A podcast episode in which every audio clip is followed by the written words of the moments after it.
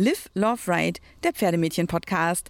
Nach einer sehr bunten Stammtischfolge steht heute wieder eine Interviewfolge an. Ich habe mich bei meiner guten Freundin und fast Nachbarin Silvia Jäckle eingeladen. Silvi, die hat einen Namen, der in der Western-Szene schon seit sehr, sehr vielen Jahren fest verankert ist. Und in der Showarena, da kann man sie sowohl auf dem Pferd wie auch auf dem Richterturm sehen. Titel hat sie jede Menge im Regal stehen. Und damit ihr euch mal eine Vorstellung machen könnt, habe ich mal so ein paar Highlights rausgesucht. Also wenn wir nur die Disziplin Western Pleasure nehmen, und da mal kurz nachzählen, dann sehen wir, oh, sechsfacher Europameister und zweifacher Vize-Europameister. Äh, Chapeau an dieser Stelle. Hunter an der Saddle, vierfacher Europameister, dreifacher Vize-Europameister, siebenfacher deutscher Meister. Mein Gott. Holter, dreifacher Europameister und sechsfacher Vize-Europameister, fünffacher deutscher Meister und dann zum Beispiel auch noch Vize-Europameister in der Reining. Das ist also wirklich der absolute Proof of Concept. Silvi ist nicht nur wahnsinnig nett, das mit den Pferden, das hat sie einfach wirklich richtig krass drauf. Das Vollzeit-Trainer-Dasein, das hat Silvi schon vor einigen Jahren aufgegeben und sie erzählt im Interview, worauf sie sich heute konzentriert und warum sie auch mal eine Zeit lang gar keine Lust hatte, auf Schoß zu fahren. Seit dem Gespräch mit Manu Berg, das war in Folge 4, habe ich über ein Thema sehr, sehr stark nachdenken müssen. Und da kommen wir dann auch im Laufe unseres Lagerfeuer-Interviews drauf zu sprechen.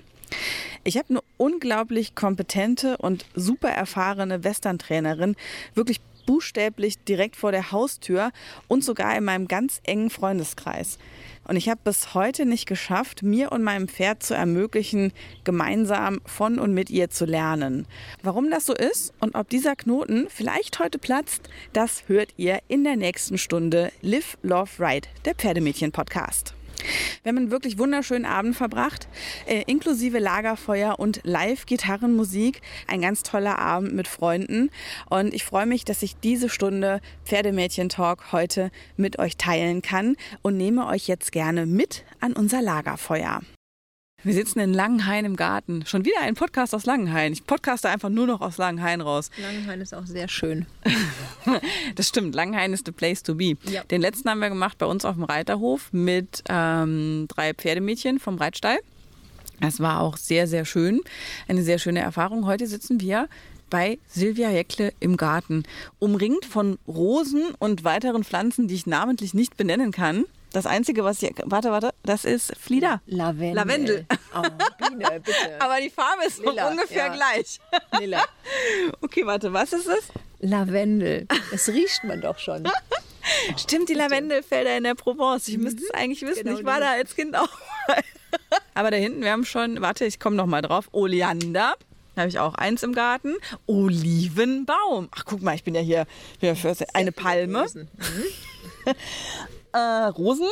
Rosen und nochmal Rosen. Lavendel, Seerosen. Ja. See oh, Schäferhund. Schäferhund. Hier wächst ein wilder Schäferhund.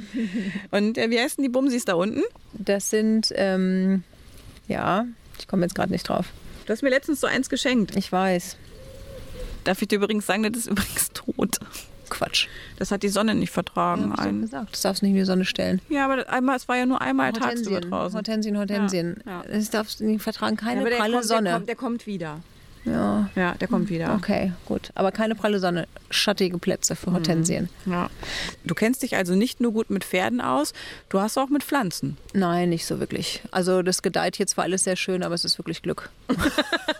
Oder suchst du dir extra die pflegeleichten Sachen raus? Das auf jeden Fall auch, weil es ist schon wirklich Arbeit, wie du weißt. Äh, Im Sommer muss man viel gießen, ja. Und ähm, also so eine Stunde bin ich da schon unterwegs, wenn ich alles gegossen haben will.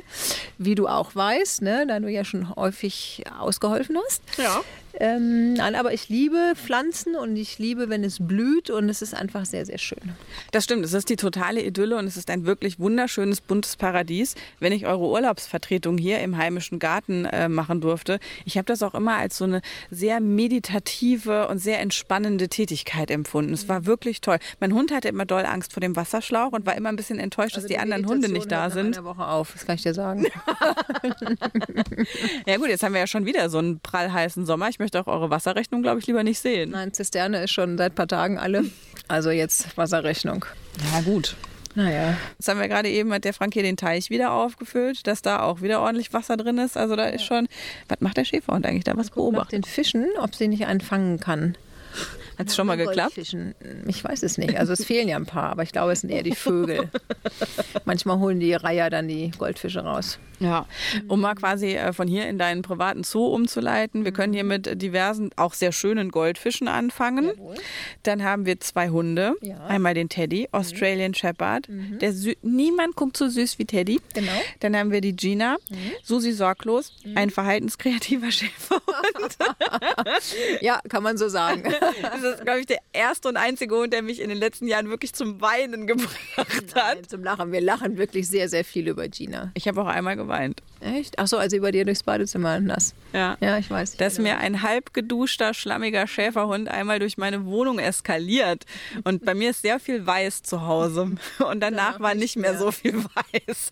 Da habe ich mal kurz heulend im Flur gesessen. Und das hat die auch total gefreut. Da kam sie gleich zu mir, was ist denn mit dir los? Was machen wir denn jetzt? Dann habe ich gesagt, wir machen gar nichts. Du ziehst jetzt deinen Bademantel hier an und dann will ich nicht mehr mit dir reden. Nein, aber Gina ist halt Gina. Sie ist halt etwas crazy. Aber sie ist der allerliebste Schäferhund mit dem allergrößten Herzen der Welt. Das stimmt absolut. Ja.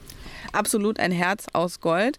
Und ähm, also auch der Teddy hat ein Riesenherz aus Gold, aber der hat auch einen sehr großen Magen. Immer Hunger. Ja. Immer Hunger. Ja, das sind die beiden Hunde. Und dann hast du ja aber nicht nur Hunde, du hast auch Pferde. Oh, ja, du hast auch den Frank. Das ist vielleicht das Tier im Zoo, was die meiste Arbeit macht. Also Pferde. Genau. Ähm, da hast du zum einen ein Pferd, da kannte ich dich noch gar nicht, da kannte ich schon dein eines Pferd, nämlich den Professor Olli. Ja. Weil ich kenne ja deinen Frank auch schon ein bisschen länger. Und der hat mich irgendwann mal mit zum Stall genommen. Da standet ihr noch an eurem alten Stall.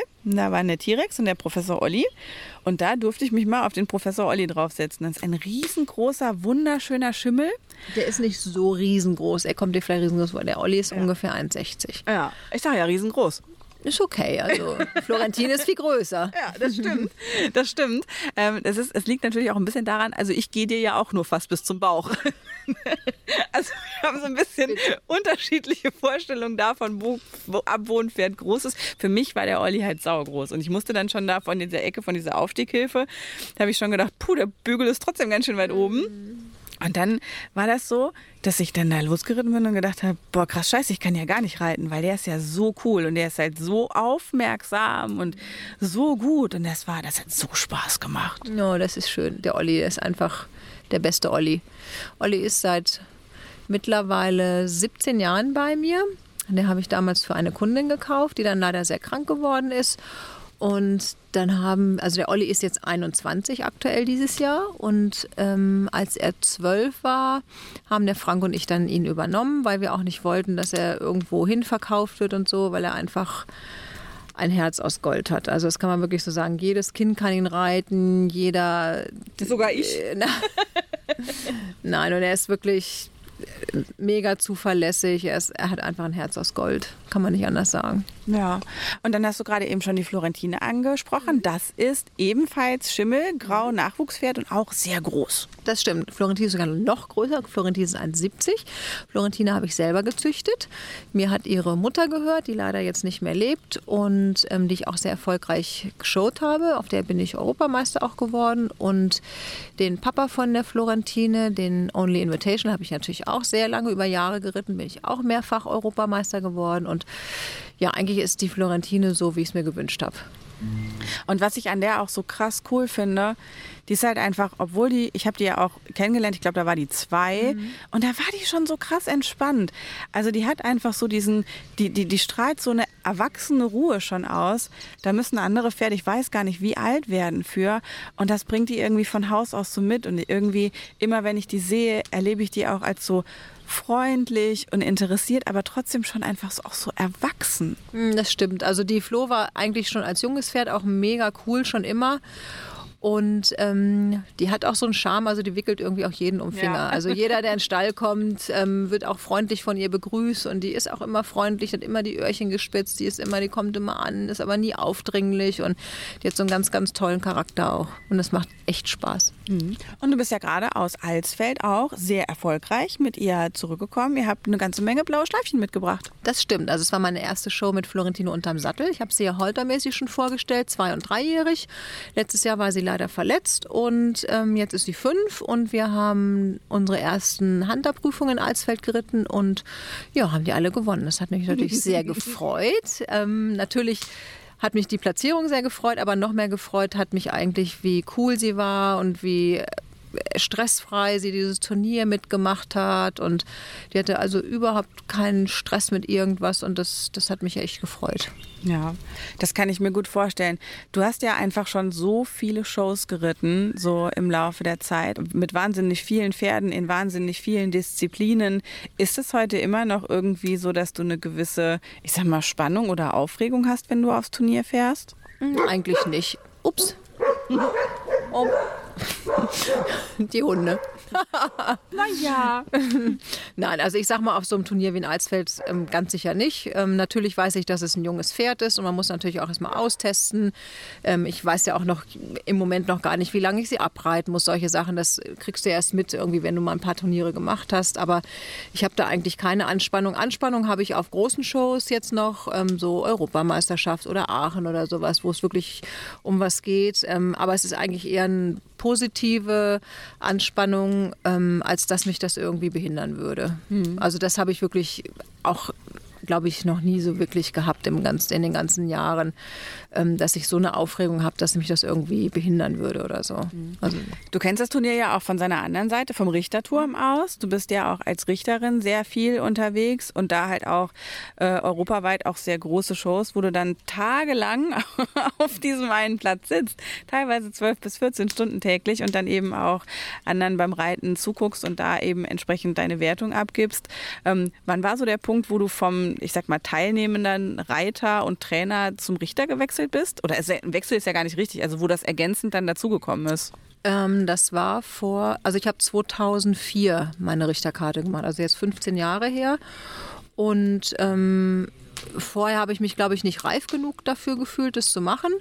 Und ähm, ja, dann habe ich das halt ja, 2004 habe ich die Richterkarten gemacht, habe da ja zu der Zeit auch noch aktiv voll trainiert, was ich jetzt ja nicht mehr mache. Also ich mache jetzt noch so ähm, Wochenendkurse, Reitunterricht, aber ich ähm, mache ja kein aktives Training der Pferde mehr und ähm, habe das damals ja noch eine Zeit lang, oder sehr lange äh, parallel betrieben und was mir auch, also es macht mir irre Spaß, das Richten und ich glaube, es sollte auch nur jemand richten, dem es wirklich Spaß macht. Für mich ist es auch keine Belastung, auch wenn es mal 12, 14 Stunden sind, natürlich ist man müde und so, aber mir macht es wirklich Spaß und ähm, das ist auch eine schöne Ergänzung zu dem, zu dem selber Reiten. Ne? Mhm. Ja.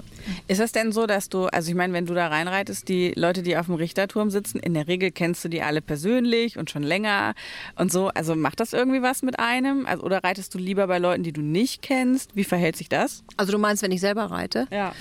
Nee, das ist eigentlich mir völlig egal. Also ich, es gibt ja auch zum Beispiel Richterkollegen, mit denen ich schon zusammengerichtet habe, die mich dann auch wiederum richten. Und das finde ich total in Ordnung. Also andersrum ja genauso. Also ich kenne ja auch, wenn ich selber richte, ganz, ganz viele Teilnehmer. Aber das muss man in dem Augenblick einfach ablegen und, und sagen, so ist mein Job und ähm, alle gleich. Und ich glaube, das gelingt mir ganz gut. Ja. ja. Was hast du noch so vor in äh, der, in der kommenden Saison? Wo wird man dich sehen? Also entweder auf dem Pferd oder auf dem Richterturm? Also ich habe noch ein paar sehr coole Shows zum Richten. Jetzt äh, als nächstes steht die Europameisterschaft an. Da freue ich mich schon riesig drauf. Das ist im August in Kreuth.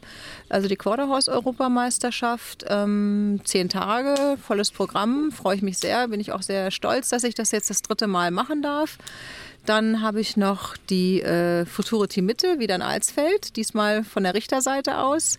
Allerdings würde ich auch gerne da reiten, nachdem dieses Turnier also schön war jetzt in Alsfeld, würde ich auch gerne reiten, aber gut, äh, mache ich jetzt nicht, nächstes Jahr dann vielleicht. und, äh, und, dann noch die holländische Meisterschaft auch im September. Ja. ja. da kommt immer einiges zusammen. Und jetzt ist bei dir ja auch so, du hast ja auch noch in Anführungszeichen einen normalen Job in der Werbeagentur. Das heißt, bei dir ist quasi so auch dieses, wann hast du ein freies Wochenende? Ist ja schon auch eher so ein schwieriges Thema.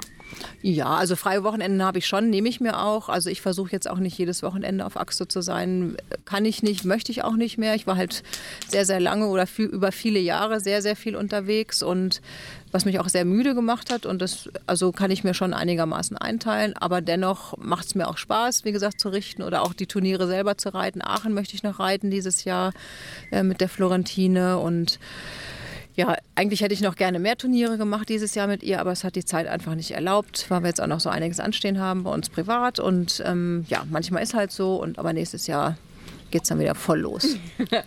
ja, das ist ja auch schön, wenn man so mit einem Pferd dann wahrscheinlich auf dem Turnier ist und nicht quasi so einen Plan hat mit, keine Ahnung, wenn ich da nach anderen gucke, die haben irgendwie sieben bis zehn Pferde dabei und haben dann so schon quasi die Flipcharts in der Steigasse hängen, wo du genau siehst, dass im Grunde keine fünf Minuten am Tag irgendwie Luft für irgendwas ist. Da stelle ich mir das schon sehr viel entspannter vor, einfach zu sagen, das ist das eine Pferd, das ist auch meins und da fokussiere ich mich drauf und mit dem schaue ich jetzt mal, was geht. Ja, das ist schon richtig, aber ich sag mal, zu der Zeit, als ich da noch ganz aktiv unterwegs war, war es bei mir ja ähnlich. Da bin ich ja auch sag mal, mit acht, zwölf Pferden aufs Turnier gefahren. Dann hingen tatsächlich die Flipcharts in der Stallgasse. Anders geht es ja gar nicht. Du brauchst auch immer Hilfe, die dich da unterstützen. Alleine schaffst du das ja auch gar nicht. Und ähm, auch das hat mir immer Spaß gemacht, also gar keine Frage. Und ich will da auch überhaupt gar nichts missen. Und ähm, das ist super anstrengend und ähm, was mich dann auch irgendwann so ein bisschen in die Knie gezwungen hat, weil ich es einfach körperlich nicht mehr leisten konnte, glaube ich, weil ich es einfach über ja, 28 Jahre oder so volle Pulle gemacht habe. Also kein Urlaub, sechs Tage, sieben Tage die Woche und irgendwann ist halt einfach, war ich einfach auch ausgebrannt und ähm, hatte dann auch erstmal so gar keine Lust auf Turnier, weil ich einfach wahnsinnig viel unterwegs war. Und die Leute stellen sich auch immer vor, Mensch, wenn du aufs Turnier gehst, ist ja Urlaub, ist ja Freizeit, macht ja voll Spaß, aber es ist halt nicht so. Wenn du das als Job machst, ist es halt echt anstrengend und du hast, stehst morgens um vier auf, hast bis nachts um zwölf zu tun, hast wenig Schlaf, hast die Pferde, die du betreuen musst, hast ähm, deine Kunden, die du betreuen musst, ähm, selber reiten, du musst selber auf dem Punkt fit sein sein. Also da kommt schon viel zusammen und das sehen die Leute ja auch nicht immer so. Eine Zeit lang oder ein Jahr oder so hatte ich dann gar keine Lust aufs Turnier zu fahren, weil ich einfach so kaputt war. Und ähm, in der Tat ist es so, dass ich das jetzt total genieße, mit meiner Florentine alleine mal loszuziehen, auch Zeit zu haben, auch mal Zeit mit den Leuten zu schwätzen, was du ja sonst auch nicht wirklich hast. Ähm, dich einfach mal hinsetzen und einen Kaffee trinken, auch mal ein paar Prüfungen angucken oder so. Und nee, ist schon cool, macht Spaß. ja, und wenn es dann ja auch noch so wie am letzten Wochenende, wenn es dann auch noch so erfolgreich ist, umso schöner, Auf jeden Fall. wenn da die, äh, ja, das Feedback halt auch entsprechend zurückkommt. Insgesamt ist ja so das Thema mit dem, mit dem, ich sag mal, sich irgendwie Titel erreiten, was, da gibt es kaum wahrscheinlich was, wo du jetzt sagst, oh, hätte ich den mal gehabt, weil am Ende, wenn man sich bei dir die Liste anguckt von Sachen, die du geritten hast, Wahnsinn, was da alles passiert ist über die Jahre. Hast du so ein paar, auf die du besonders stolz bist, wo du so sagst, das waren so die Highlights? Oder ist das halt einfach so alles so eine undurchsichtige Masse von Pokalen und Schleifen, die man gesammelt hat? Ja, weiß nicht. Also ähm, so Highlights, also natürlich ein Europameistertitel ist immer ein Highlight und natürlich hast du auch bei so vielen Pferden, ich glaube, ich habe mal das überschlagen, ich habe irgendwie an die 1000 Pferde in meinem Leben geritten.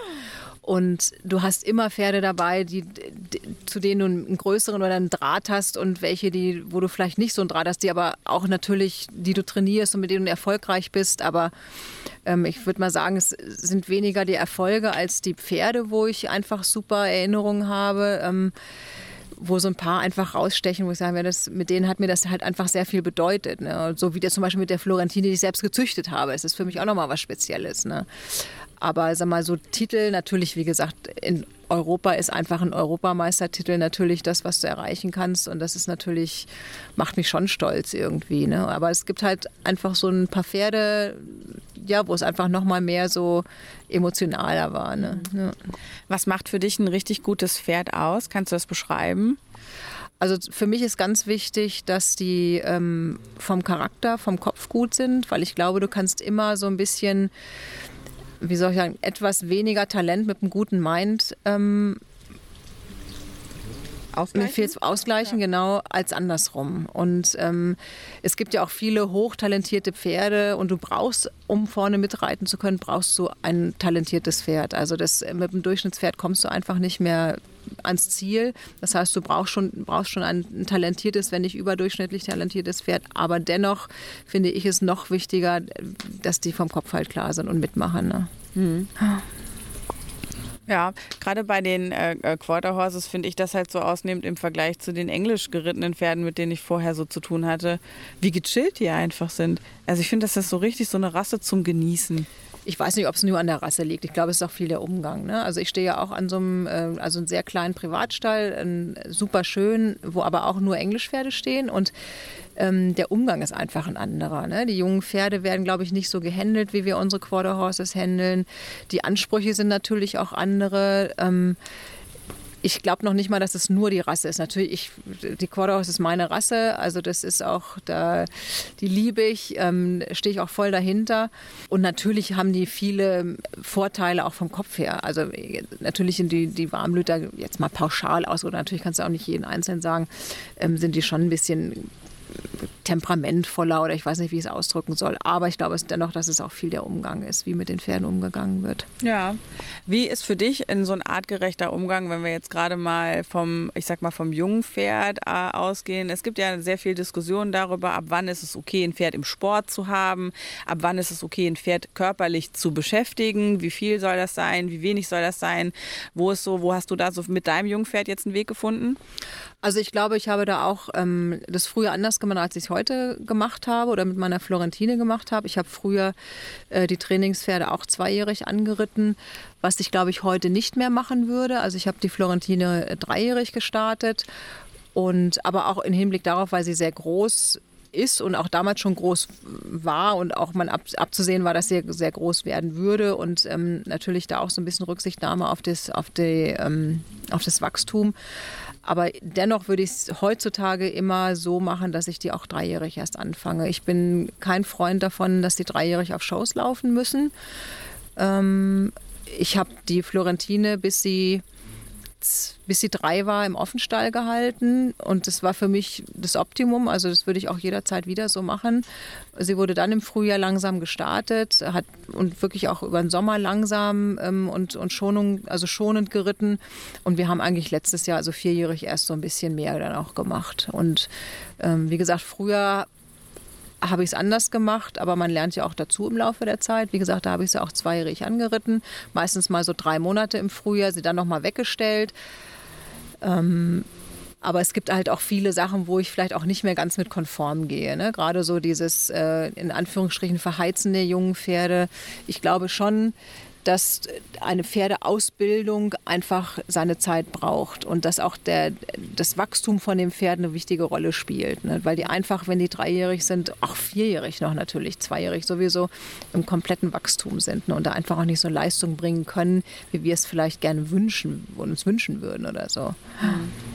Ja, also an der Stelle habe ich mich auch viel mit dem Ecker drüber unterhalten, der halt auch äh, sagt, naja gut, also wenn man halt so ne, in andere Reitweisen reinguckt, ähm, äh, bei den äh, Dressur- und Springreitern wäre es halt auch gar nicht möglich, mit einem dreijährigen Pferd in eine S-Prüfung reinzugehen. Ja, und das also die haben halt quasi Reglements, die einfach eine leistungsgerechtere Entwicklung des Pferdes anhand einer Ausbildungsskala gewährleisten sollen. Ist das auch was, wo du sagst, das könntest du dir für unseren Sport vorstellen, dass das eine, also eine Besserung der Ausbildungssituation für die Pferde mit sich brächte? Rechte? Das weiß ich nicht, ob man das so reglementiert, weil letztendlich, ähm, ich weiß auch nicht, ob man wirklich sagen kann, bei den Englischpferden ist es besser, weil ich meine, es gibt auch die ähm, Prüfung für Dreijährige, da wo die also auch zum Beispiel auf die Körung vorbereitet werden, die Hengste und so. Ich meine, da werden die auch zweijährig angefangen. Also da darf man sich auch nichts vormachen. Ähm, natürlich gibt es diese Ausbildungsskala und ähm, letztendlich ist es also du kannst natürlich dem Kind einen Namen geben, wie du willst. Du kannst sagen, das heißt Ausbildungsskala, aber letztendlich muss das ja jeder für sich entscheiden, wie er denkt, dass das richtig ist, wie er sein Pferd auf den Sport vorbereitet. Also ich heutzutage mit der Erfahrung, die ich halt über die ganzen Jahre gemacht habe, würde immer sagen, später anfangen und langsamer, um eben auch, dass du halt im älteren Pferd noch eine Leistung bringen kannst. Ne? Mhm. Und, und das glaube ich, ähm, ich würde weg davon kommen mit von den hochdotierten Prüfungen für dreijährige Pferde, halte ich gar nichts von. Also gerade so Raining Futurity oder so ähm, bin ich nicht der Fan. Mittlerweile habe ich auch früher anders gedacht, ist aber jetzt so, ähm, weil ich glaube einfach, man sollte das, die, die Preisgelder lieber in ältere, also Klassen für ältere Pferde stecken. Mhm. Wo siehst du den Westernreitsport aktuell? Wenn ich da an das Gespräch mit dem Eckart zurückdenke, das ist auch das letzte Mal, dass wir jetzt auf den Referenz nehmen. Ja. Äh, der hat ja gesagt, der hat so das Gefühl, dass wir so auf dem Zug zurück in die 80er sind.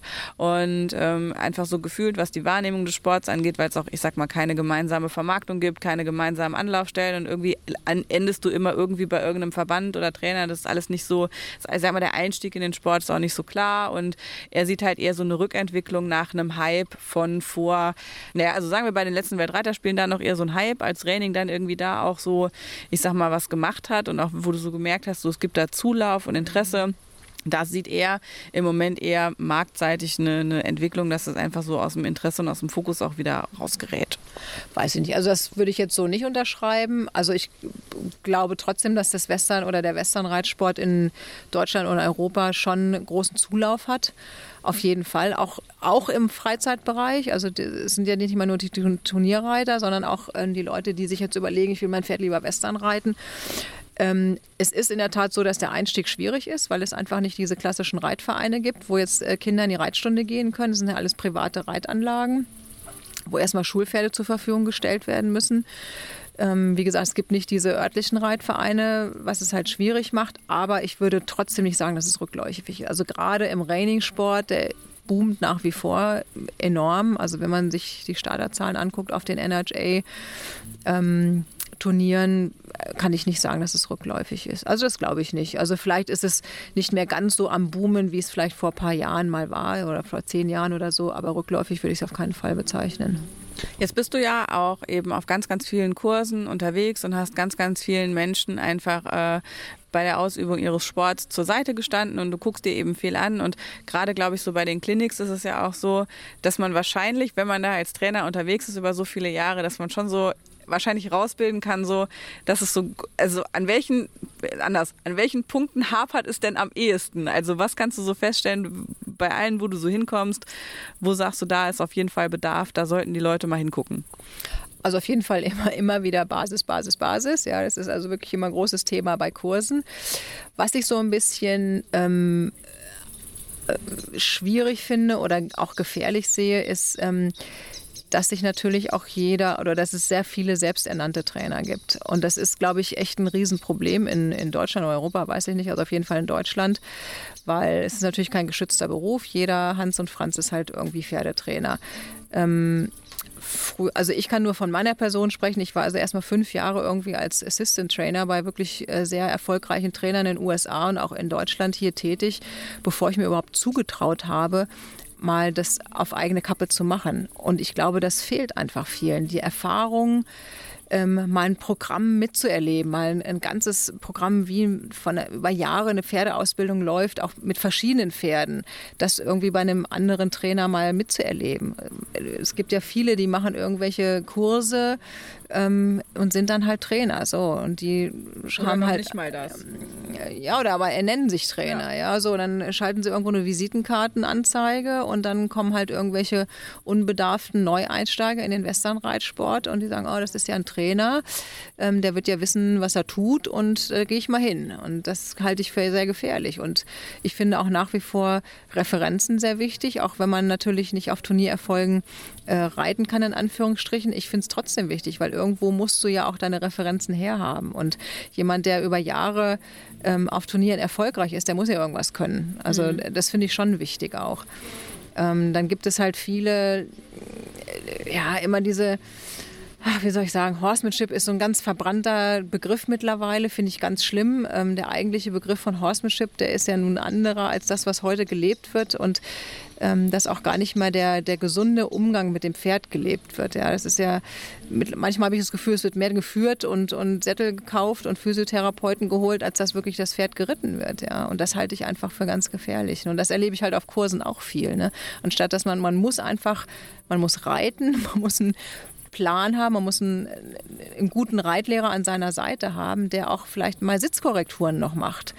Ähm, das will sich ja eigentlich keiner sagen lassen. Ja? Wenn man irgendwie auf dem Kurs ist oder ich Kursteilnehmer habe und sage, Mensch, eigentlich müsstest du mal an die Longe, weil dein Sitz geht eigentlich gar nicht so. Ne? Mhm. Also da, glaube ich, hängt es echt viel an der Basis. Ne?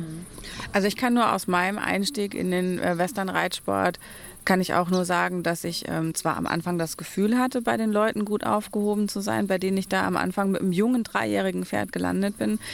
Rückblickend betrachtet, heute 15 Jahre später, waren das aber ganz die falschen Leute. Mhm. Und das hat dem Pferd nicht gut getan, das hat auch mir nicht gut getan, das hat auf einem ganz hohen Level zu Frustration geführt, einfach, weil du ja, du, ne, du warst dann so angefixt und hattest plötzlich auch total Bock darauf. Und das war so viel cooler, als die ganze Englischreiterei jemals vorher war. Also ich habe dafür wirklich Feuer gefangen und habe dann auch, bin die ersten Male mit nach Kreuz gefahren und ich war so krass beeindruckt von diesen kleinen, schnellen Ponys und dem, was die da gemacht haben. Und die, ja, ich fand das so mega cool. Mir hat es so gefallen und ich wollte das so gerne. Und es war halt aber so, dass die Ansprechpartner, bei denen man gelandet ist, einen einfach nicht so richtig gut mitgenommen haben. Und am Ende hatte ich ein Pferd, was eigentlich echt willens war, einen guten Job zu machen, was wir so richtig über die Uhr geritten haben. Also da musstest du irgendwann gar nicht mehr mit der Hand oder mit dem Bein dran gehen. Hat überhaupt keinen Spaß mehr gemacht. Und dann sind wir halt, ja, halt irgendwie klargekommen. Und ich bin aber von fünf Tagen die Woche bin ich vier nach Hause gefahren und habe im Auto geheult. Ja, weil ich dann auch plötzlich, weil ich habe auch gewusst, dass ich dem Pferd total Unrecht getan habe. Irgendwann ist es halt klar geworden. Und das finde ich halt auch einfach so schade. Aber also, also ich wüsste jetzt heute auch gar nicht, also wir kennen uns jetzt, ja, also ich wüsste jetzt jederzeit, wenn ich so ein Thema habe, ich würde wahrscheinlich am ehesten immer dich fragen aber trotzdem ist so, wenn ich mir jetzt so quasi alle anderen Westernreiter-Einsteiger vorstelle, ist ja genau das Thema. Wenn du guckst, digitale Visitenkarten kann sich jeder total geil erstellen. Du siehst ja heute erstmal, welche digitale Qualität jemand in der Vermarktung hat. Und erzählen können die alle viel. Und wie viele Berufsbilder sind dann noch danach geschossen? Äh, Hufheilpraktiker gibt es ja jetzt gerne auch schon hier zitiert, ja. Und dann die ganzen Leute, die jetzt aus dem Konzept Sattel auch ein Businessmodell geschaffen haben. Da ist ja einfach so, du wirst ja heute auch nahezu erschöpft erschlagen von Experten. Wenn du Google fragst oder wenn du um dich rum guckst, alleine was, wenn ich bei uns am Stall, was ein kleiner Stall ist, gucke, was alles an, ich nenne es jetzt mal externen Beratern auf den Hof mhm. gefahren kommt. Das ist so viel anders als damals, als ich reiten gelernt habe. Damals gab es Reitlehrer, es gab Hufschmiede, es gab Sattler und Tierärzte. Ende der Geschichte. Und es gab drei Sorten Kraftfutter und Reformin. Fertig. Mhm. Ja, ist genau so. Und äh, am Ende brauchst du ja so viel mehr auch gar nicht. Ne? Natürlich weiß man heute auch mehr, dass es bestimmt auch mal gut tut, ähm, Physiotherapeuten auch da einen renommierten äh, sich mal beizuholen. Auch gerade Pferdephysiotherapeuten gibt es die Sand am Meer, ja. Ähm, und ich würde auch gar nicht so klar trennen, weil du das eben so angesprochen hast, ähm, Englisch-Reitweise, Western-Reitweise. Also letztendlich ist ein Pferd ein Pferd und auch ein Western-Pferd muss ja, natürlich sieht das Endprodukt anders aus, aber wir arbeiten unsere Pferde ja auch dressurmäßig durch. Und viele wechseln ja vom Englischreiten, vom Klassischreiten zum Westernreiten, weil da muss man ja nicht so viel machen. Ja? Also völliger Trugschluss. Und das wird aber leider auch so verkauft. Also wenn man irgendwo einen Erfolg haben will, ob das jetzt auf einem Turnier ist oder einfach ein rittiges Pferd haben will, muss man halt dafür arbeiten, man muss halt was dafür tun. Das, das geht halt nicht nur mit neuen Sattel kaufen und mit dreimal Physiotherapeuten und ähm, irgendeinem Reitlehrer, der halt einem nach dem Munde redet. Das klappt halt dann nicht. Und dann glaube ich schon, dass die Frustration auch da ist. Ne? Aber für Neueinsteiger ist es natürlich auch sehr schwierig äh, zu bewerten, wer kann was und wer kann was nicht. Äh, woher sollen sie es wissen? Ne? Ja. Was ist denn so deine Empfehlung, woran, wenn man jetzt Westernreitsport interessiert ist, kannst du Adressen nennen, an die man sich wenden kann, wo man mal, ich sag mal, auch ohne, ohne den Invest eines eigenen Pferdes, wo man erstmal gut aufgehoben ist? Puh, also ist auf Anhieb, glaube ich, schwierig. Ja. Ich denke, man muss gucken, wo es in der, also in der jeweiligen Region Angebote gibt, Westernreitstelle mit Schulpferden irgendwie, dass man überhaupt erstmal aufs Pferd kommt und erstmal guckt, äh, taugt mir das überhaupt? Ja. Gut, dann gibt es ja die diversen äh, Westernreitverbände, EWU, DQA, Paints, was auch immer. Und je nachdem, wer da ein Fable für eine, irgendeine Rasse hat, ist natürlich da ganz gut aufgehoben. Aber als allererstes würde ich, glaube ich, schon mal gucken, gibt es irgendwo in der Nähe einen Stall, wo ich mal das ausprobieren kann. Ne? Mhm. Weil ich habe das auch mal eine Zeit lang gemacht, dass ich ergänzend zu dem Pferd, was ich hatte, bin ich noch in eine Reitschule gefahren. Und ich muss ganz ehrlich sagen, da haben wir die Stunden auf dem Schulpferd haben auch nicht so Bock gemacht, weil es waren halt Schulpferde. Ne? Also genau wie du dir halt auch einfach ein Schulpferd vorstellst. Und das finde ich dann halt auch wieder schade. Aber ich sage mal jetzt mal ganz fernab von Turnierreiterei und Schulpferdereiterei, die ganze Reiterei fängt ja irgendwann erstmal mit so einem Leidenschaftsfunken an, der überspringt. Und man ist so in das erste Pony, ist man irgendwie so als kleines Mädchen verliebt. Hattest du auch so ein kleines erstes Pony? Was war so dein Einstieg in die Reiterwelt überhaupt? Auf jeden Fall, es war Blanka. das gefällt mir sehr gut. nee, also ich habe ja mit sechs angefangen zu reiten, damals äh, auch auf dem Ponyhof und so. Und da gab es natürlich auch viele Ponys und äh, Blanka war halt die Auserwählte. Und ähm, ja, zum Leidwesen, äh, nicht zum Leidwesen meiner Eltern kann ich nicht sagen, aber ich hatte natürlich einmal in der Woche mal eine Reitstunde. Und, aber es hat sich halt, ähm, ja, dann deutlich intensiviert.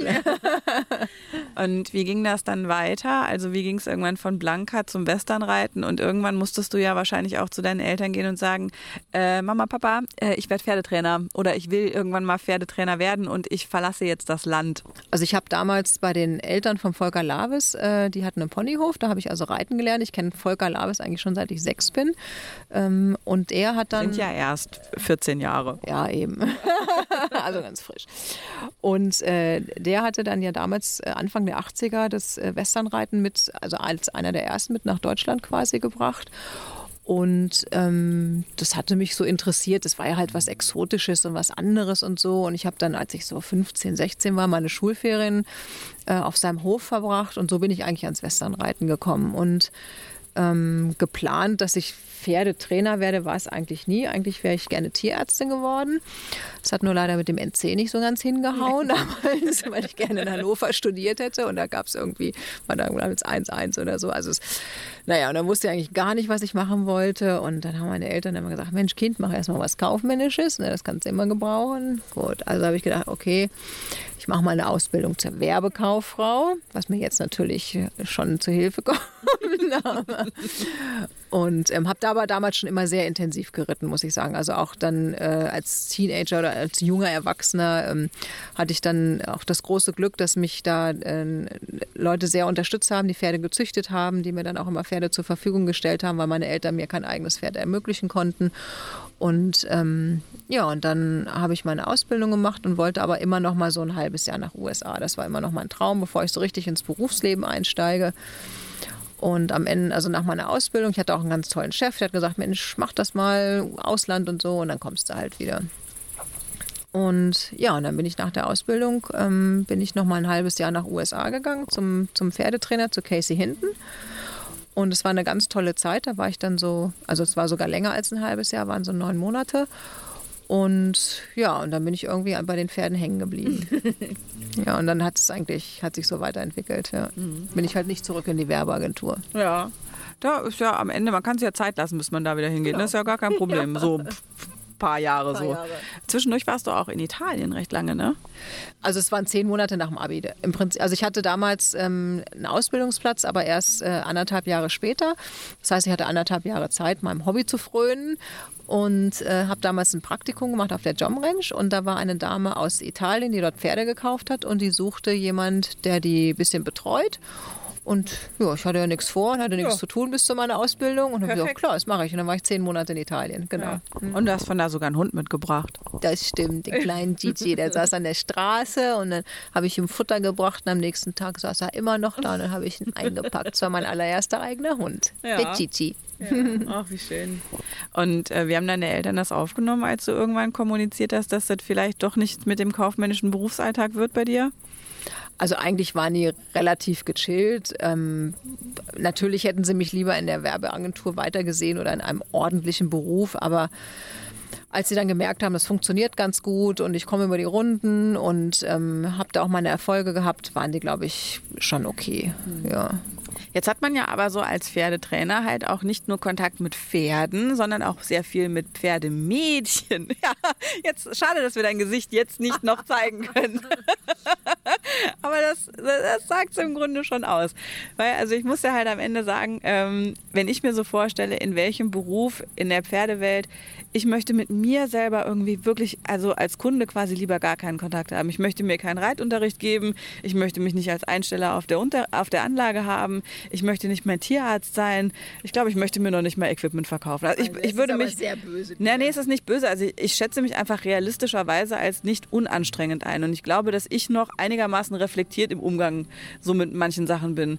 Und ich erlebe jede Menge Menschen, die das überhaupt nicht sind. Und ich glaube, dass wenn man die halt quasi, wenn das die einzigen Menschen sind, quasi, mit denen man als Kunden zu tun hat, dass das halt schon einfach auch sehr herausfordernd ist, weil die Pferde sind es ja nicht. Die Pferde, wenn man gut mit denen ist und hat entsprechend dann gute Rahmenbedingungen, glaube ich, dass die Pferde das weniger anstrengende im Alltag eines Pferdetrainers sind. Ja, natürlich hast du, aber ich glaube, das ist ja in jedem Job so, dass du Kunden hast, ähm, mit denen du besser kannst und welche, die einfach schwieriger sind. Also das ist ja nun in der Werbeagentur nicht anders. Ne? Also muss man ja ganz klar mal so sagen. Das stimmt, aber wir, stimmt, und ehrlicherweise ist die Getränkesituation auch in beiden Szenarien nicht ganz unähnlich. Ja, aber ich sag mal, natürlich sind die Pferdeleute schon speziell, auf jeden Fall.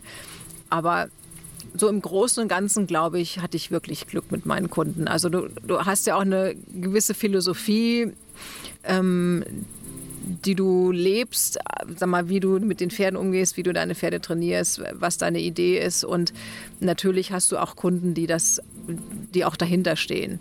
Und, aber natürlich gibt es auch hier und da oder gab es welche, wo du sagst, das mal, also ist halt schwierig. Ja. Aber so im Großen und Ganzen gibt es auch immer noch gute Freundschaften aus der Zeit und das freut mich auch. Ne? Und ähm, einfach auch Leute, die deine Arbeit schätzen und ja, ist, ich glaube, das ist so wie in jedem anderen Job auch. Wir müssen ja, ähm, wenn wir auf das Pferdemädchen-Thema gucken, auch das Internet mit einbeziehen. Ne? Also ich sag mal, als du mit deinem Job angefangen hast, war das noch weniger ein Thema. Irgendwann kam vielleicht dann mal das Wittelsbürger Forum dazu. Die Gerüchteküche. Die, wie? Die legendäre Gerüchteküche. Auf Fall, ja. Oh Mann, da ging es echt heiß. Ja. Und das war halt, sag ich mal, ein Kanal, wo irgendwie, ich meine, damals mussten die Leute noch mit so einem Modem online gehen. Das hat alles saulang gedauert, bis da was nachgeladen hat. Heute hat es halt irgendwie jeder, hat die Gerüchteküche in in seiner Hosentasche und befeuert die auf allen Kanälen, in allen Netzwerken. Und das ist ja was, wo ich finde, was es auch irgendwie nicht leichter macht heute. Das ist bestimmt so. Also ist, was so früher, ich sag mal, ohne Internet, was so eigentlich cool war, ich weiß noch, da gab es immer ähm, Anfang des Jahres, ich glaube Februar, im in Bremer Stadthallenturnier und äh, da gab es auch einen Westerntag, also ein großes Spring- und Dressurturnier. Und da gab es mal einen Westerntag. Und da kamen also immer die Pferde hin, die über den Winter neu eingekauft wurden. Das wusste ja noch keiner und jeder war immer total gespannt darauf, wer nun was Neues gekauft hat und welche neuen Hengste nach Deutschland kamen. Ich meine, das ist jetzt wirklich mal, 20 Jahre her oder so. Also es war schon echt spannend, so was natürlich heutzutage äh, postet jeder auf Facebook, wenn er ein neues Pferd hat. Ja, das ist äh, nicht mehr so spannend. Ne? Ähm, also es war schon irgendwie auch cool, aber gut, das Internet kann sehr hilfreich sein, kann natürlich auch ähm, schwierig sein manchmal, aber ich glaube, man muss auch da wirklich filtern und sich seine eigene Meinung bilden und ja, keine Ahnung, ob das jetzt hilft oder nicht hilft. Nee, aber ich glaube, gerade der Punkt Meinungsbildung, den du ansprichst, der ist halt gerade schwierig, weil ich finde, dass in den Diskussionen halten sich oft die mit den reflektierteren Meinungen zurück und die mit den weniger reflektierten Meinungen, die sind sehr laut und sehr weit vorne mit dabei und dann am Ende für die Meinungsbildung äh, gegenüber dem Fragesteller ich sag mal, führend. Und das ist schon ein Konflikt, den ich, also das hat nicht nur mit, mit Pferden, sondern das kannst du im Grunde auf alle anderen Themenbereiche auch auslegen. Und gerade wenn ich mir so angucke, was halt einfach so, also diese Hemmschwelle ist den Leuten ja scheinbar völlig abhanden gekommen, auch wirklich dann auf irgendwie Menschen äh, auf eine ganz persönliche Ebene auch draufzuhauen und wo es halt nicht mehr nur, wir tauschen uns aus und wir sind hier so, ich sag mal, die Erfahrungsgruppe. Ich finde Erfahrungsaustausch super und gerade auch im Hinblick auf Wissenstransfer äh, und eben die Möglichkeit, Dinge zu recherchieren. Wir, wir leben in der Zeit, es war nie besser als heute. Also irgendwie an Wissen dran zu kommen, ist genial. Aber es sind halt auch schon echt viele Fallstricke verbaut und da hast du im Zweifel noch nicht mal selber was falsch gemacht und dann bist du halt irgendwie trotzdem gerätst da unter die Räder. Also das ist schon... Ähm, ich glaube, mit Vorsicht zu genießen. Ähm, du hast auch mal ein Buch geschrieben, das ist schon ein paar Tage her, aber es gibt ein Buch von dir, ne? Das stimmt. Ähm, das heißt Erfolgreich auf dem Western-Turnier. Das ist aber schon 15 Jahre her. Und ähm, das war ein Haufen Arbeit, habe ich etwas unterschätzt, ehrlicherweise. Deswegen gibt es auch keine zweite Folge davon. ähm, das, die Auflage ist auch mittlerweile verkauft, also es ist auch nicht mehr nachzukaufen. Es wurde auch nicht neu aufgelegt. Also es war so eine Einmalaktion. Ähm, hat also Spaß gemacht natürlich, war viel Arbeit und ich war dann schon auch ein bisschen stolz, als ich so das fertige Exemplar in der Hand hatte ist jetzt vielleicht mittlerweile ein bisschen überholt ähm, in einigen Sachen. Ähm, der Ecke hatte neulich gerade mal angefangen, so ein paar, paar Sachen auf, äh, auf seiner Seite wieder zu veröffentlichen, ja, wo ich gesehen. gesagt habe, hier Ecke, wir müssen mal sprechen, weil das ist nicht mehr so, also gerade die Bewertungsrichtlinien oder Bewertungssysteme haben sich ein bisschen geändert. Da müssen wir irgendwie vorher mal sprechen, wenn wir da was veröffentlichen. Aber ich sag mal so, die Basics sind natürlich noch gleich geblieben. Ja, hat Spaß gemacht. Mhm. War cool. Hast du so Adressen, wo du sagst, wenn man jetzt Reitsport interessiert ist oder Westernreit interessiert ist, digitale Adressen, wo du sagst, da kriegt man mal so ein bisschen Informationen mit? Ja gut, erst einmal Eckes-Seite wittelsbürger.de, da kriegst du auf jeden Fall viele Informationen. ja, ansonsten, wie gesagt, auch da bei den Reitverbänden EWU, DQA, das sind, glaube ich, so die, wo man auch weiß, wo Veranstaltungen vielleicht stattfinden, wer da mal so reinschnuppern will, wenn sich mal ein Turnier angucken will oder Kurs oder irgendwas oder mal Equitana sind natürlich auch alle vertreten, wenn man da mal so ein bisschen gucken will. Ich weiß noch, ich bin irgendwann mal auch gerade ganz am Anfang, als ich so in diese Western-Szene reingerutscht bin, bin ich mal zum Ilan Rosen. Was denn? Wollen wir mal. Wir, oh ja, unser Feuer geht aus. Mach mal schnell Holz. Na, oh, das gibt's ja gar nicht.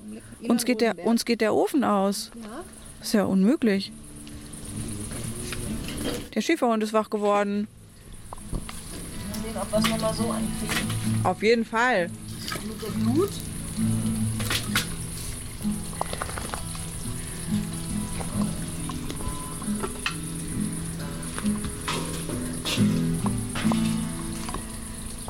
Der Frank spielt Purple Rain für uns. Ja. Purple Rain. Das hätte ich ja nicht gedacht, dass ich mal beim Podcast sitze vor einem Lagerfeuer und dass noch jemand leichte Gitarrenmusik im Hintergrund zur Untermalung spielt. Siehste? Ja. Und das in Langenhain, ne? Im Grunde habe ich jetzt mit Folge 6 schon das Staffelziel erreicht.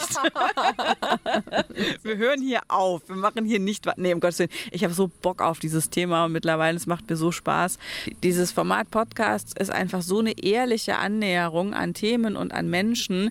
Das entzerrt so viel und es gibt keinen Snapchat-Filter. Man kann ja. sich keine Hasenohren machen und man kann halt auch einfach an der Stelle wirklich mal einfach nur hinhören und einfach nur mal gucken, was eigentlich so die Message ist. Und das ist so viel mehr als als ein, ein schnödes Social Media Posting, wo im Zweifel halt noch sieben Filter drüber liegen und wo man nur sein Wannabe-Self verkauft. Jetzt weiß ich aus unseren Unterhaltungen vorab, du bist dann noch nicht so ein Podcast-Junkie, also du bist mehr so Podcast-Einsteiger. ja, absolut, ja, ja. Green. Mein erster.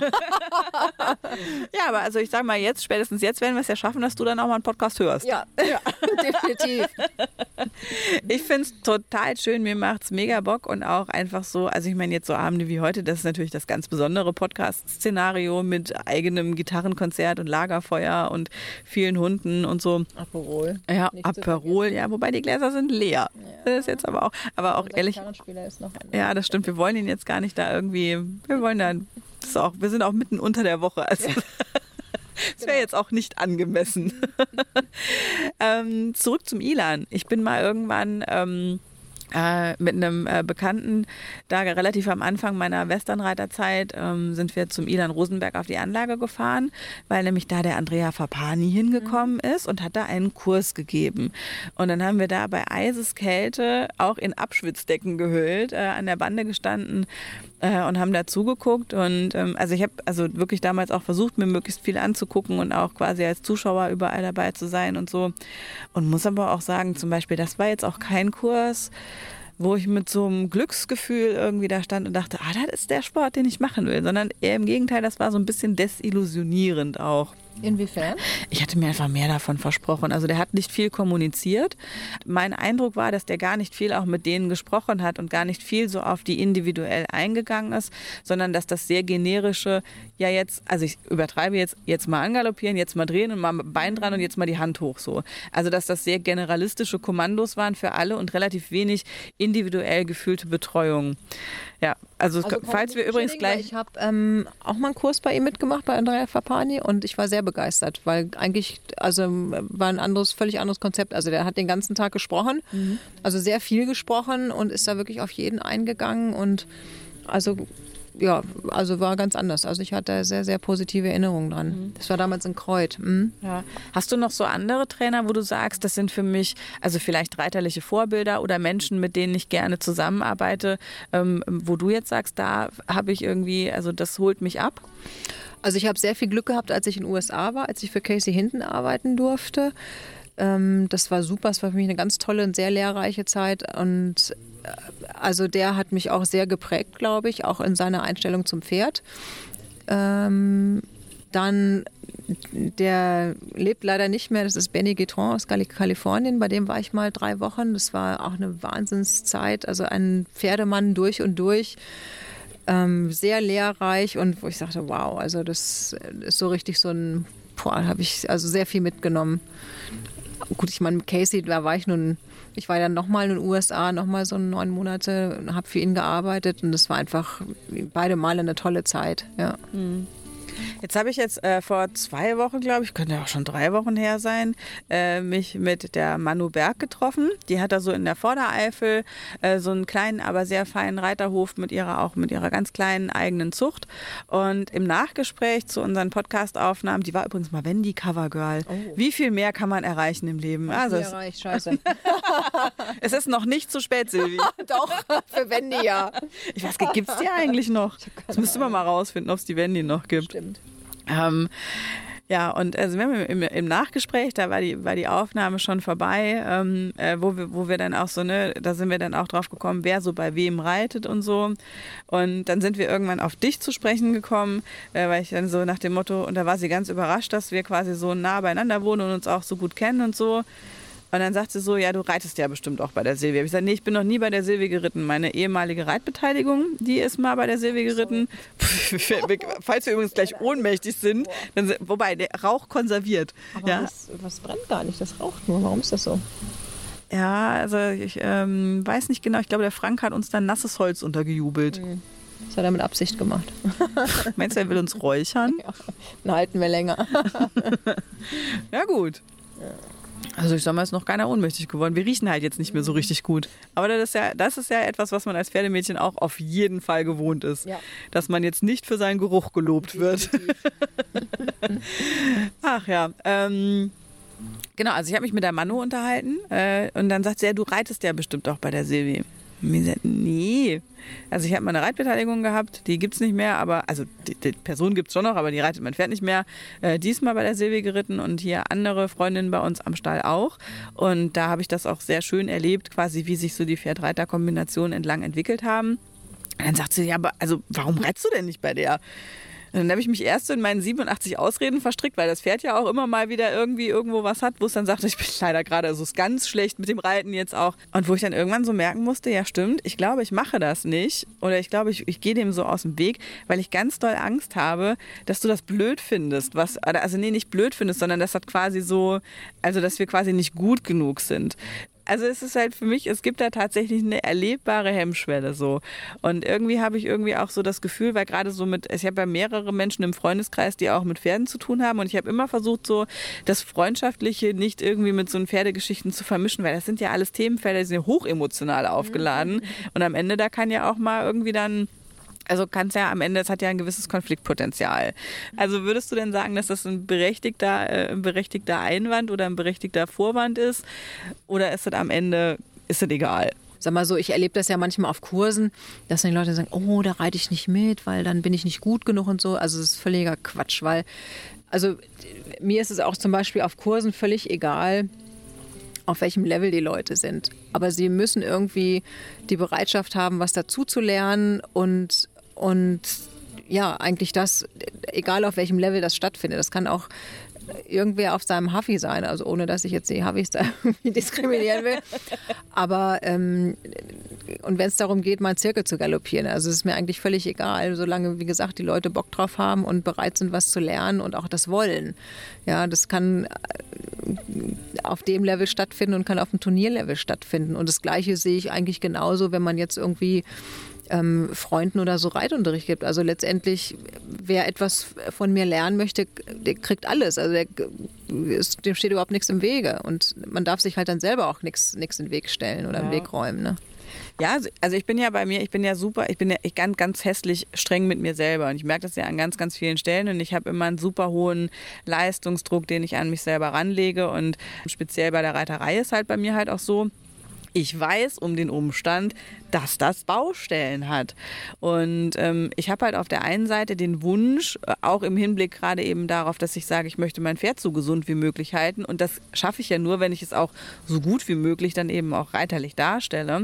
Und das ist halt ein Zielkonflikt mit, ich muss mich erstmal damit auseinandersetzen, dass das Level Perfektion, was ich gern hätte, halt deutlich sich von dem unterscheidet, was so die Realität ist. Also ja gut, aber ich sag mal, wenn du dann keine Hilfe annimmst, wird sich das natürlich auch nicht ändern. Also das kann, du kannst es ja nur ändern, wenn man auch Hilfe annimmt, von wem, von wem auch immer. Also, ja.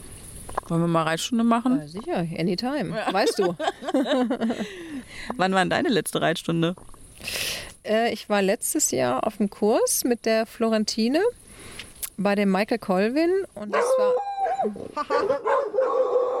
hey, Herrchen kommt nach Hause. Ja. Der Frank hat aufgehört, Gitarre zu spielen. Die Hunde sind nicht einverstanden. Und das war super und hat mir auch sehr gut gefallen, hat mir sehr viel gebracht. Hm. Und ist auch immer wichtig, dass man sich selber ja auch weiter, also weiterbildet, fortbildet, mal wieder auf die Finger geguckt kriegt und mhm. mal einfach wieder neuen Input kriegt. Ne? Ja. ja. Equipment ist ja auch noch so ein Thema beim Reiten. Also das kann man ja, wenn man will, auf allen Leveln richtig durchspielen. Man kann es aber auch sehr puristisch gestalten. Wo ordnest du dich da ein? Ähm, ich glaube eher puristisch.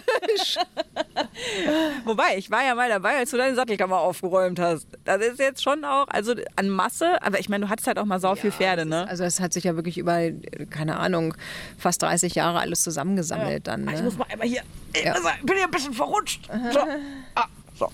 Ja, also so ist besser. Ist ja schon was an Menge. Also, oder sag mal, ich war früher auch so ein Gebissfreak. Heutzutage äh, bin ich jetzt nicht mehr so ein Gebissfreak. Also ich habe zwar tausende von Gebissen, aber am Ende äh, muss man halt doch reiten. Ja, das habe ich halt rausgefunden. ah, das ist ja interessant. Ja. ähm, also ein Gebiss hilft, löst halt auch nicht alle Probleme, was man vielleicht früher dachte irgendwie. Aber ich glaube, ich bin da schon eher puristisch veranlagt. Also ich habe nicht aller möglichen Schnickschnack und ich reite wenig mit Hilfszügeln. Ähm, ein Hilfszügel ist ein Hilfszügel, der auch mal helfen kann, wie der Name schon sagt. Aber ich bin auch kein Freund davon, einen Hilfszügel im Dauereinsatz zu haben, weil ich glaube, das bringt einfach nichts. Mhm.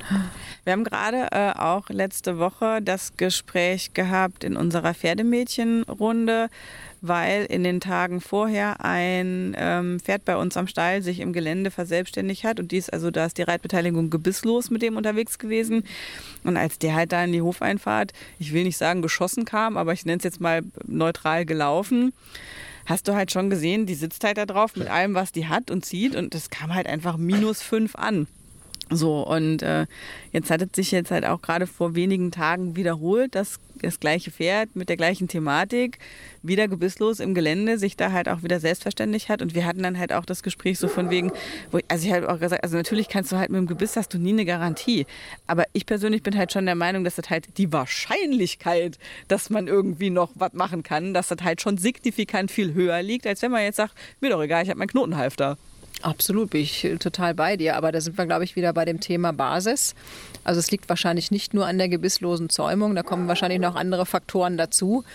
Ähm, die Leute sagen immer, ich will ja nur ins Gelände reiten, aber gerade im Gelände brauchst du ein rittiges Pferd, dass eben genau das nicht passiert, was du gerade beschrieben hast. Ja. Ganz gefährlich, saugefährlich. Ne? Ja. ja. Und dieses Liberty ist ja auch schon fast schon eine Trendbewegung. Ich folge da einer auf Instagram, die da auch irgendwie mit mehreren Pferden ähm, einmal irgendwie quer durch die Lande auch unterwegs war. Und die hat dann so einen Pony dabei, das ist die Hälfte von der Zeit irgendwie halt auch noch nicht mal mit dem Halfter da irgendwie dran. Und sie sitzt da auch äh, auf so einem Deckchen nur. Und die hat dann halt auch so an einer Stelle sind der halt die Gäule dann mal fast abgesoffen, da musste die Feuerwehr kommen und das Pony ist halt auch irgendwie schon mehr als einmal verlustig gegangen und natürlich in der Summe ist das alles irgendwie jetzt halt irgendwie so voll schön und so, wir verstehen uns alle so gut, aber Boah, ey, das ist ein 600 Kilo Fluchttier. Also ich weiß halt wirklich ja, nicht, wie weit man es da treiben will. Mit, mit Reiten zu tun in meinen Augen. Ja, also es ist halt auf dem Pferd sitzen, aber Reiten ist ja. halt wirklich was anderes und äh, ja, halt, halt ich für sehr, sehr gefährlich. Ja. Hm. Wir kriegen Holz gebracht. Ich glaube, der Frank glaubt, dass wir noch sehr lange aufnehmen wollen. Bitte? Aber das ist sehr nett von dir. So bin ich. Ich glaube, wir würden auch noch mal ein kühles Getränk nehmen. Ja, ich, ich wollte jetzt nicht unhöflich sein, aber jetzt, wo du mit Gitarre spielen fertig bist, willst du vielleicht die Luft aus den Gläsern lassen? Du hast deins vergessen. Hat das gespielt? Hat, heißt das, ich habe schlecht gespielt? Oder? Nein, du hast sehr schön gespielt, deswegen haben wir nicht gefragt, ob wir noch was zu trinken haben können. Hm. ist er ausnehmend nett heute Abend. Mhm. Ja, so ist er. Ja, manchmal. naja. Nee, also ich muss sagen, ich habe bei mir äh, equipmentmäßig auch ganz schön nachgelassen. Ich hatte mal so eine Phase, wo ich quasi in jeder Saison so eine Farbe hatte. und da hatte ich auch dann das Gefühl, ich muss alle Sachen irgendwie in der Farbe und passend und so. Wobei als Englischreiter war ich dann noch viel schlimmer. Da hatte ich dann quasi immer so Sets auch, ne? Also die karierten Socken, passend zur Reithose, passend zum Polohemd. Ne, Schabracken, das Level habe ich nie ganz mitgezockt. Mhm. Aber halt schon also so an mir und dann halt auch das Equipment vom Pferd, also die Bandagen, Bandagieren Unterlagen war auch, das durften nicht die weißen sein und so.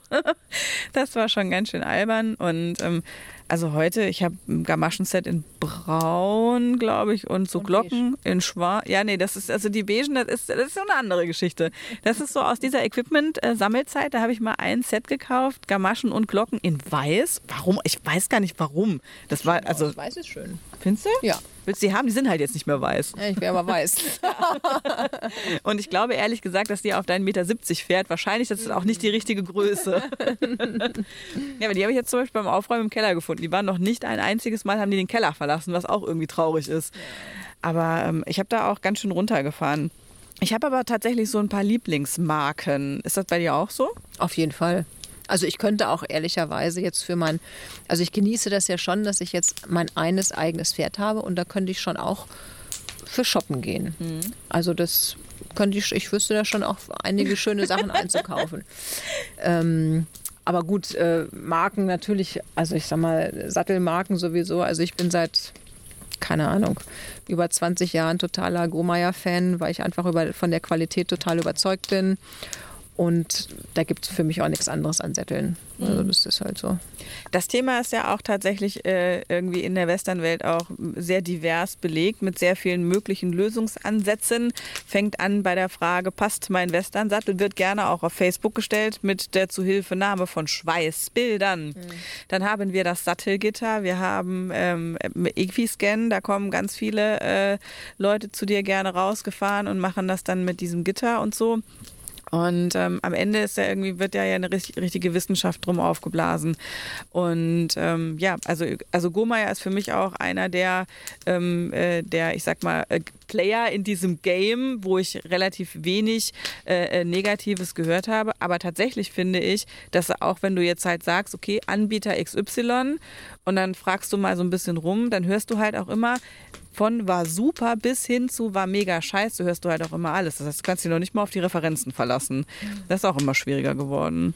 Ja, die Frage ist ja immer, von, von wem kommen solche Referenzen und wer kann es denn wirklich beurteilen? Ne? Also, dass äh, mein Pferd ist nicht mehr reitbar, weil der Sattel nicht passt, ähm, ist ja auch immer eine gern genommene Ausrede. die Frage ist ja, wie kann jemand das wirklich beurteilen? Ne? Und das pff, halte ich schon, also da glaube ich, ist schon wirklich viel, viel äh, nicht richtige Informationen unterwegs einfach. Ne? Mhm.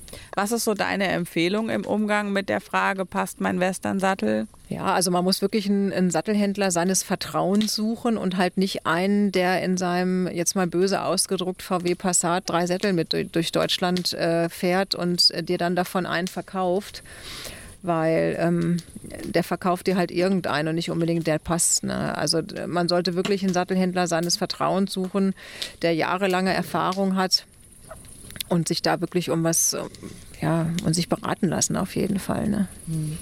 Jetzt ist ja so um die Westernwelt rum geworden, äh, auch ich sag mal mittlerweile, wenn man so in die Kataloge guckt, das waren irgendwie vorher mal irgendwie ein oder zwei Seiten mit Equipment. Mittlerweile gibt es eigene Brands und viel mehr T-Shirts und Pullis und ganz viel Marken und Zeug. Und also ich weiß noch, als ich da irgendwie angefangen habe, ich glaube, da gab es halt nur Old Sorrel und von denen gab es irgendwie auch irgendwie zwei Pullis. Mittlerweile gibt es da ja eine ganze Ecke mehr. Hast du da so Lieblingsmarken, wo du sagst, die finde ich super?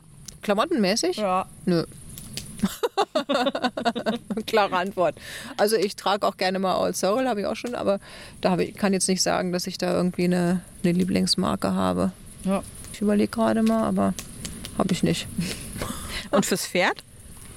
Ähm, jetzt, also Sattel hatten wir schon und alles andere eigentlich auch keine Lieblingsmarke. Also es gibt natürlich so, wo ich sage, hier, okay, Halfter finde ich am besten von Hamilton oder ähm, aber ansonsten.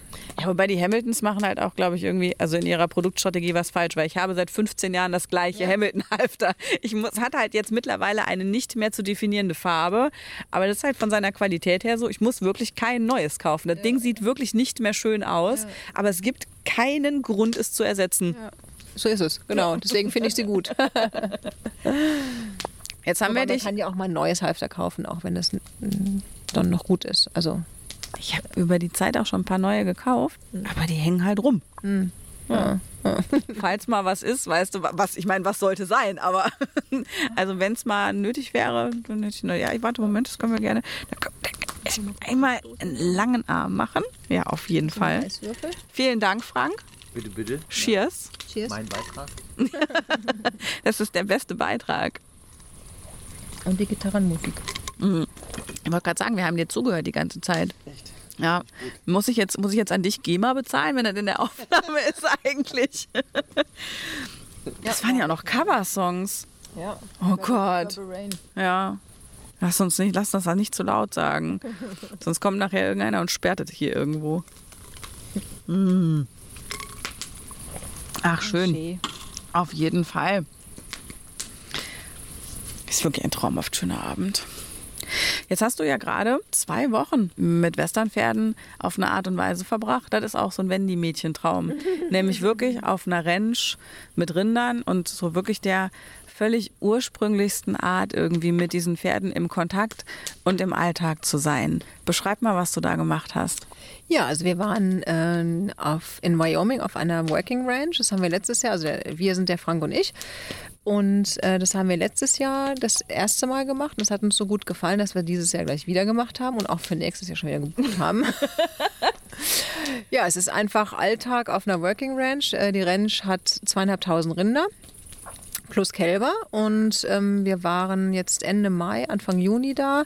Da sind also die ganzen Kälbergeburten durch. Das heißt, die ähm, Kälber werden alle gebrannt, also kriegen halt ihr Brandzeichen, werden dann umgetrieben auf Sommerweiden und man kann also wirklich den ganzen Tag mitarbeiten, mithelfen, was halt da zu tun ist auf der Ranch.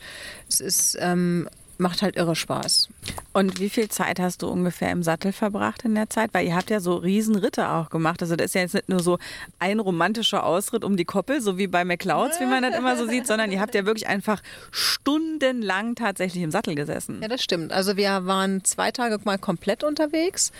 Ähm, da haben wir also eine so, eine so eine Jährlingsherde von über 200 Stück auf so eine andere Koppel getrieben oder getrailt, sagen wir ja. Das waren aber, glaube über 30 Kilometer, also war schon ein ordentliches Stück.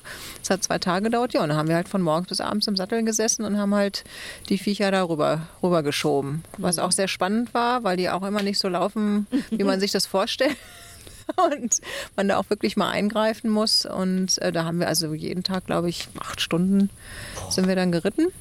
Gut, das ist jetzt, also habe ich zu meiner Trainingszeit ja auch, von daher war das jetzt für mich nicht so die Herausforderung, für andere glaube ich schon. Aber gut, und an den anderen Tagen, du reitest aber nicht jeden Tag danach schon, das findet ja nicht jeden Tag statt, aber es ist schon so, dass du eigentlich äh, vormittags dann reitest bis mittags und meistens irgendwie Mittagsessen und dann nachmittags nochmal. Also, weil es ist immer irgendwas zu tun. Oder wir sind halt dann sonntags aufs Branding, haben halt die ganzen äh, Rinder zusammengetrieben, wo mit den Kälbern, mh, die halt gebrannt werden mussten. Und dann äh, hat das Branding halt stattgefunden. Das ist auch so ein, so ein Familienevent da. Da kommen halt die Nachbarn und helfen alle mit. Und äh, ja, also man reitet viel. und man reitet einfach in den wunderschönsten Landschaften. Wir haben ja deine Bilder schon irgendwie da auch. Ich war letztes Jahr ja schon total geflasht einfach von diesem, von dieser wahnsinnigen Natur, die man da zu sehen kriegt und auch die Pferde, also das ist ja irgendwie so wahrscheinlich was ganz, ganz anderes, als man hier sozusagen sagt, ein Western fährt hier und ein Western fährt dort. Was würdest du sagen, was haben die gemeinsam und wo unterscheiden sie sich? Also natürlich, also die Pferde in den USA, also auf der Ranch, das sind halt wirklich Arbeitspferde, äh, die funktionieren, die müssen funktionieren.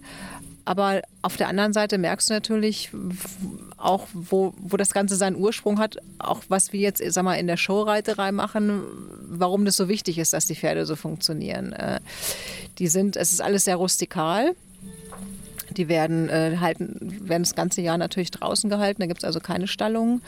Die sind äh, den ganzen Winter draußen in den Bergen. Äh, die sind im Sommer werden sie geritten halt äh, von, den, von den Gästen und werden nachts dann einfach ausgelassen, wird das Tor aufgemacht, werden sie halt rausgelassen, dann laufen die halt raus und laufen ein bisschen um, der um die Rennstrom rum. Morgen werden, morgens werden sie mit dem Quad wieder eingefangen. Sind sehr zuverlässige Pferde, super trittsicher, ähm, arbeiten mega am Rind. Du kannst sie überall anbinden, stundenlang. Also, ja, die sind, das ist, wie soll ich das sagen, das sind halt Arbeits, das sind wirklich Helfer da auf der Ranch. Anders kann man das gar nicht sagen. Ohne die Pferde wärst du da aufgeschmissen. Ne? Mhm. Funktioniert die Bedienung viel anders? Eigentlich nicht. Also natürlich sind die Pferde jetzt nicht so fein abgestimmt, wie wir das kennen, jetzt von vielleicht unseren Showpferden oder auch du von deinem Pferd oder so. Es ist halt wirklich sehr basic, äh, links, rechts, hoch, runter. Also das ist auch egal, ob das Pferd jetzt den Kopf runter macht oder den Rücken hergibt oder mit der Hinterhand untertritt oder so. Ist völlig wurscht, das ergibt sich hier sowieso. Äh, die müssen einfach laufen, die müssen marschieren, die müssen berg hoch, berg runter, die müssen irgendwie an den Rindern gut sein gesund sein natürlich. Das, ist, das sind ganz andere Ansprüche an die Pferde da. Ne? Mhm. Und dabei jetzt trotzdem, also dann quasi so diese viele Zeit im Sattel und auch diese vielen Eindrücke. Also ich stelle mir das schon so vor, dass man abends wirklich ins Bett fällt und ist quasi erschlagen. Ja, also man weiß dann abends, äh, geht man nochmal ins Saloon, nimmt nochmal einen kleinen Drink und dann ist aber auch gut, dann Zeit ins Bett zu gehen, weil man weiß ja, morgens geht's weiter. Ne? Hast du früher auch schon mal mit dem Pferd am Rind gearbeitet? Ja, ich habe sogar mal Working Cowhouse geschaut. Ui. Ja, ja, ja.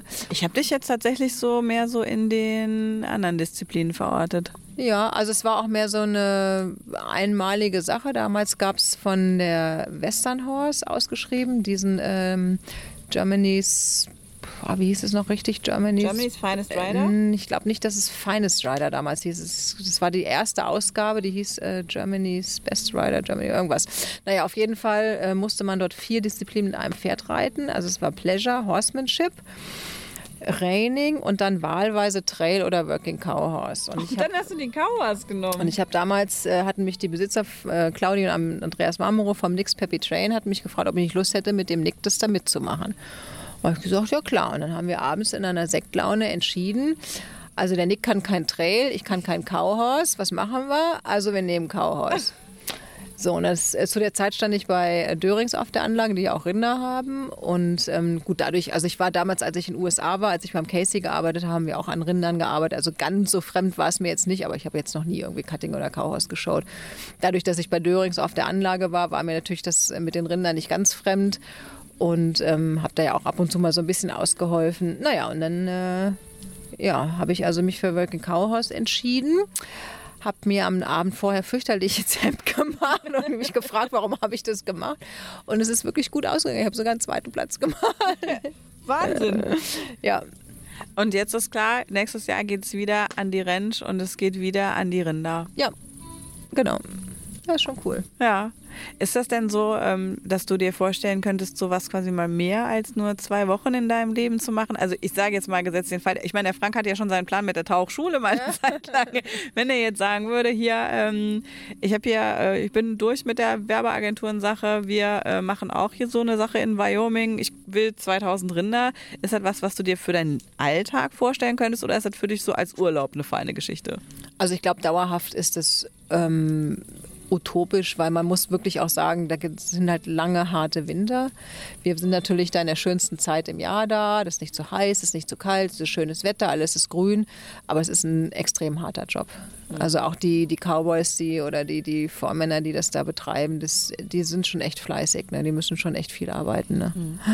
Du warst ja im letzten Jahr, glaube ich, dann auch zum ersten Mal bei so einem richtigen Rodeo, hier NFL und so. NFR. NF was? NFR. Ja, genau, die meine ich. NFL Ja, sind die anderen. genau. Das sind die Basketballer, glaube ich. Oder nee, Ja, aber- Football League. Football. Ach, kommen wir aber ist auch. Amerika. Ja, ja, National Finest Rodeo. Ja, ja, war sehr cool. Das ist ja sowas, ich weiß gar nicht, ob es da überhaupt in Deutschland eine Szene gibt. Gibt es nicht, ist auch äh, nicht erlaubt aus äh, tierschutzlichen Tierschutz. Äh, Huch, Tina, was hast du denn hier? Warte mal, du hast da irgendwas. Ähm, ja, genau. Also es ist ja auch, wir haben ja auch kein Roping in Deutschland aus den gleichen Gründen und eben auch kein Rodeo. Ich glaube, in Italien gibt es, glaube ich. Meine ich Rodeo. Mhm. Wie kann ich mir das da vorstellen? Wie läuft das da ab? Also in Las Vegas, das ist ja diese National Finest Rodeo, das ist eigentlich das größte, glaube ich, überhaupt. Äh, das heißt, die Reiter, die da starten, qualifizieren sich das ganze Jahr über auf äh, verschiedenen Shows und äh, das ist über zehn Tage und alle müssen jeden Tag reiten. Also es gibt Bullenreiten, es gibt äh, Saddle Bronc, es gibt Bareback Bronc, es gibt äh, zwei Roping-Klassen, es gibt Barrel Race. Und das findet also jeden Abend statt. Das sind immer die 15 Besten. Und ja, das ist, ist äh, richtig Stimmung. Also es geht so über zwei Stunden und äh, es ist sehr spannend, es ist sehr viel Action. Ähm, ja, es ist schon sehr beeindruckend. Und äh, du hast irgendwie auch mal erzählt, dass es äh, den Pferden in Anführungszeichen, äh, also wieder erwarten, doch richtig gut geht da. Ich war ja auch der Meinung, wie wahrscheinlich alle anderen auch, dass die Pferde nur bocken, weil sie halt ein, ähm, hinten diesen, diesen Strap um die Genitalien kriegen. Ist aber nicht so. Ich habe mich da also mit einem uralt Cowboy, der neben mir saß, drüber unterhalten, habe ich da belehren lassen. Also zum einen ist es bei den Pferden so, dass es äh, Hengst, nur Hengste und Wallache sind. Also das funktioniert schon mal gar nicht.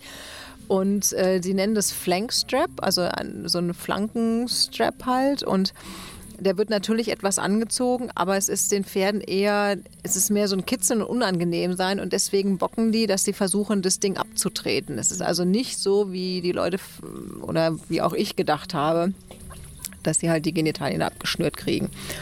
Und ähm, die machen das auch über Jahre, diese Bucking Horses. Es gibt Züchter, die nur Bucking Horses züchten, die also auch für teuer Geld auf Auktionen verkauft werden. Es gibt äh, Kürung des äh, Bucking Horses of the Year. Also es ist wirklich eine richtige Szene, auch über Generationen, die jetzt nur Bucking Horses züchten, also wie wir unsere Quarter Horses züchten für, als Showpferde. Ähm, das ist schon wirklich so eine so ein, äh, Tradition, wirklich. Ne? Und äh, die machen das über Jahre hinweg. Also ich glaube, da haben die einen verabschiedet letztes Jahr, der war das, glaube ich, 17 oder so. Der ist also die ganze Zeit jedes Jahr da auf diesen Rodeos da rumgeturnt ist. Ne? Mhm. Ja. Und so vom, ich sag mal so vom Zustand der Pferde, würdest du sagen, denen geht's gut? Oh, ich glaube schon, ja.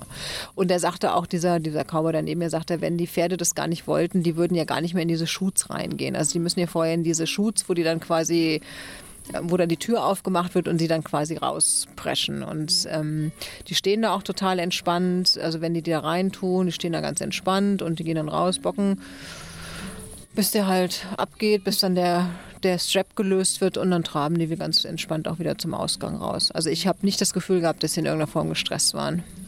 Wenn da jetzt so serienweise Leute runterfallen, ich tue mich schwer mit der Vorstellung, dass sich die nicht wehtun, also mal so ernster wehtun. Oh, das kommt bestimmt vor. Also ich sag mal, bei den Bucking Horses, die sind schon eigentlich relativ gezielt abgesprungen. Ähm, bei den Bullenreitern war das natürlich noch eine andere Nummer, ne? Also weil die natürlich auch manchmal sich dann umdrehen und also es ist manchmal halt nicht so nicht so schön, aber also wir haben da keine schlimmen Unfälle erlebt. Aber es gibt natürlich ganz ganz fürchterliche Unfälle damit. Ne? Also ich, die muss auch glaube ich ganz schön crazy sein, um da auf so ein Ding raufzusteigen. Ne? Ist jetzt also nichts, wo wir erwarten dürfen, dass wir dich zukünftig vielleicht nochmal irgendwie in der Showarena sehen. Never ever. also ich bin oft genug runtergeflogen von bockenden Pferden, aber äh, eher unfreiwillig.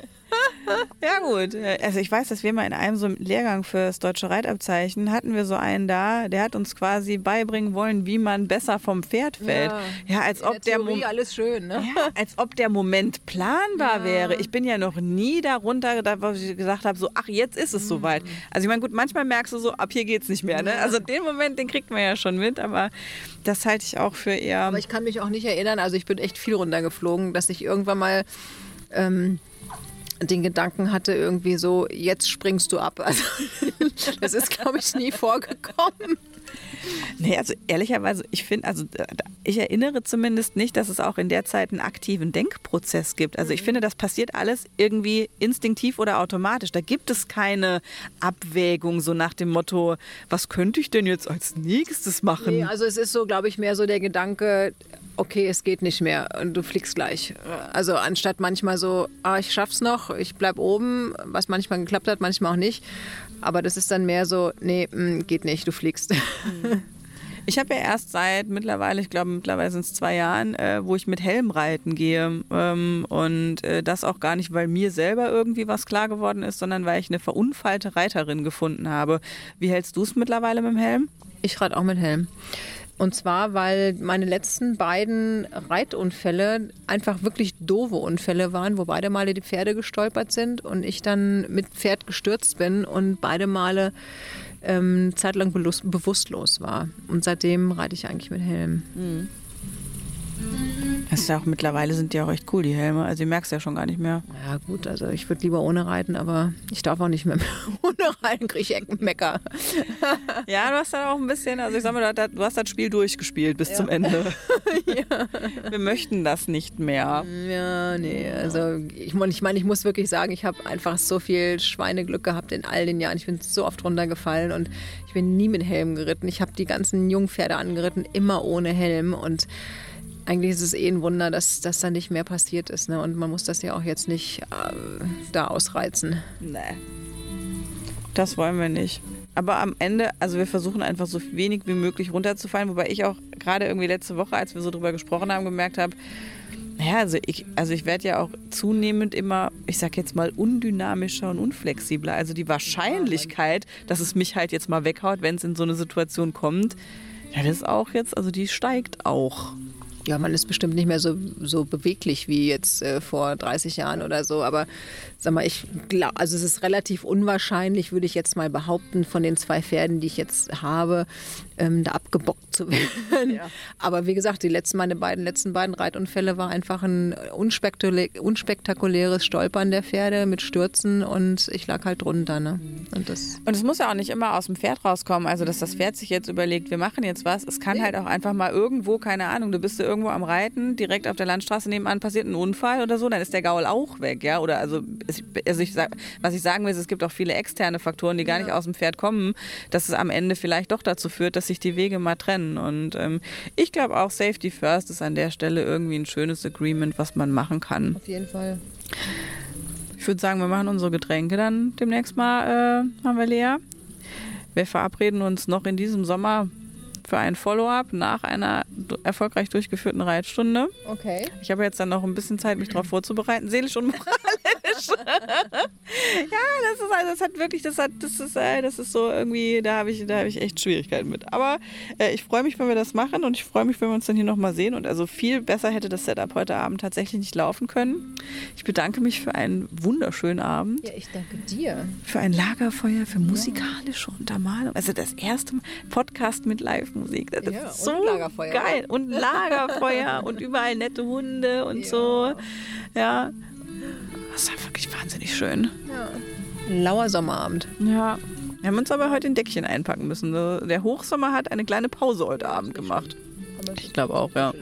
Ja, das ist schon in Ordnung. Und wir sind jetzt gut geräuchert auch. Dann schlägt noch mal ein bisschen nach, oder? Was meinst du? Ich leg noch mal kurz ein bisschen ein paar Scheite nach. Leg noch mal ein bisschen nach. Ich mache das hier mal aus. Wunderschön.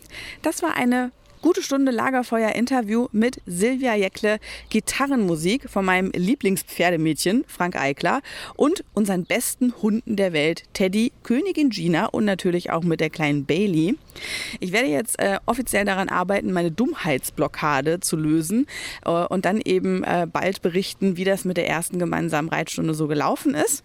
Und wenn euch diese Stunde Podcast gefallen hat, dann erzählt es gerne weiter. Und wenn ihr Live Love Ride in der Podcast-App von Apple hört, dann würde ich mich sehr freuen, wenn ihr eine kleine Review schreibt oder auch eine Bewertung da lasst. Und solltet ihr etwas posten wollen, dann würde mich das sehr freuen. Damit ich das auch auf jeden Fall mitkriege, nutzt gerne den Hashtag Live, Love, Ride Podcast. Alles zusammengeschrieben.